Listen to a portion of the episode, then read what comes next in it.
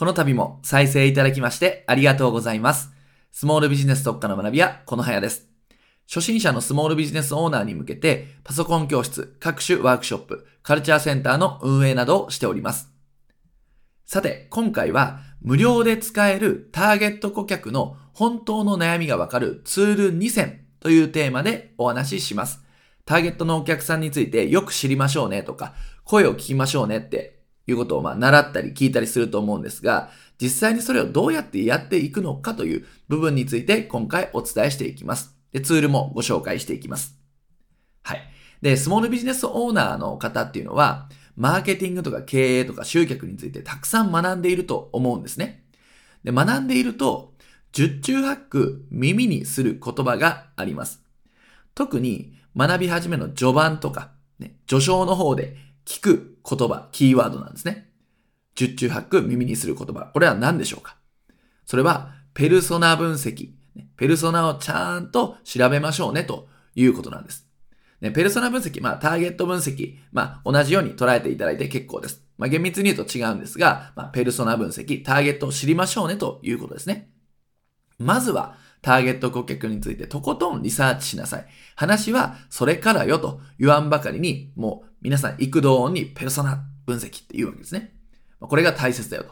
まあこれは分かったと。これはまあもちろんね、大切っぽいですよね。はい。でも実際やると結構難しいんです。ペルソナ分析をしてもいまいち集客につながりませんっていう悩みを私たちも聞いたりだとか、あとペルソナ分析のワークってありますよね。年齢とか性別、家族構成、収入とか、どこに住んでるかとか、趣味は何だとか、あの、ペルソナ分析ワークって有名なね、よくあると思うんですけど、あれをやっても、正直ピンとこないっていう方もいます。そして、まあ、やっていった結果、項目を埋めていった結果、自分都合のペルソナ分析になっちゃって、なんかこう、リアリティが出ないなって方も以前いました。まあ、やっていったんだけれども、こんな人本当にいるのかなとかね。こんな悩み持ってるのかなっていうことで、まあ、自分都合、こっちによったペルソナ分析になってしまうと。で、結果それをね、リリースしても、商品としてリリースしたり、広告を打っても、なかなか反応が出ない、なんてこともよくあるわけです。ペルソナ分析、必要なのは分かってやってみたんだけど、結果出ない。じゃあどうしたらいいの？ってなってしまいますよね。じゃあどうしたらいいの？に関しての解決策はどういうものがあるかっていうと、結論ですね。これが一番早い。実際に聞いてみようということなんですよ。これが一番早いです。はい。想像ではなく直接聞いてしまえということなんですね。で、答えはお客さんの頭の中にあるんですよ。常に。これは、まあ当たり前ですよね。こっちがいくら想像したところで最終的に買うのはお客さんですから。最終的な答えはお客さん、つまり市場、マーケットが握っていると。で、マーケティングではテストが大切ですよと。AB テストしましょうね。なんてこともよく聞くと思います。あれも、要するに、お客さんに聞きましょうねと同じですよね。こういう広告をリリースした、こういう商品をリリースした、出してみよう。あ、こっちの方が反応いいんだ。こういうのは反応がないんだ。クリックがされないんだっていうのは、これつまりお客さんの反応を伺ってるわけですよ。お客さんの反応とか顔色を伺いながらテストしていくと。つまりお客さんに聞いている。ならば、お客さんに直接聞いてしまおうっていうのが早いんじゃないかということですね。じゃあ、まあ、それは分かったんだけど、どうやって聞くのと。聞くべきなのは分かった。重々承知しましたと。でもどうやって聞くのかってところは問題になってきます。で、そこでアンケートを使いましょうっていうのが今回のポイントなんですね。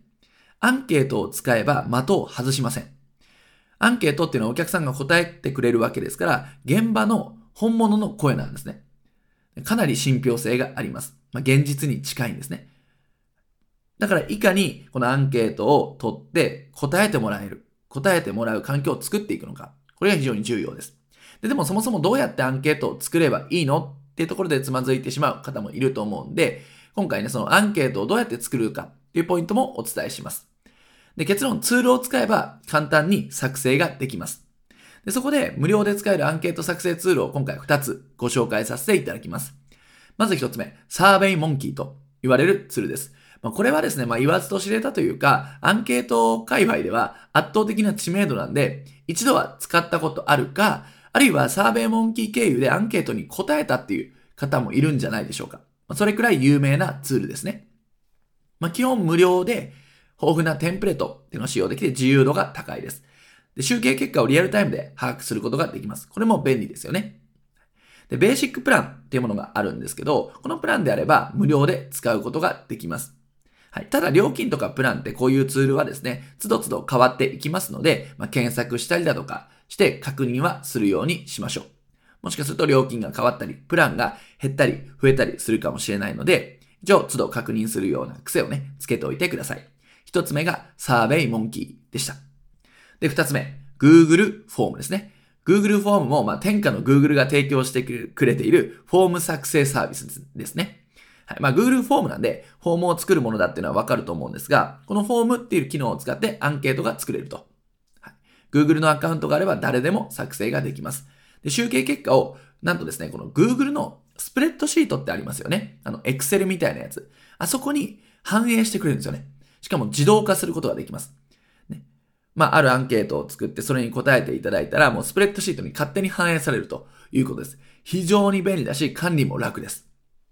なんで、まあ、Google を普段から使ってる人にとっては、かなりね、他のツール、アプリとも親和性が高いので、おすすめです。はい。ということで、ぜひね、こちらも使ってみてください。二つ目が Google フォームでした。なので、サーベイモンキーと Google フォーム、こちらを使えばアンケートは簡単に無料で作ることができます。はい。で、次にね、このアンケートのツールを分かっても、問題が発生してくるんですよ。それはどうやってアンケートを取るのっていうことですね。アンケートを作れたはいいけれども、アンケートっていうのは作っただけじゃ成立しないわけですね。送って回答してもらわなければ意味がないと。ね、答える人がいないと意味がないということですね。じゃあどうやってそれを送って回答してもらうのか、どういったやり方が効果的なのかということを次にお伝えします。結論ですね、メールマガジンを使いましょうということですね。まあ、メールマガジンであれば、一斉に読者のメールボックスに届けることができます。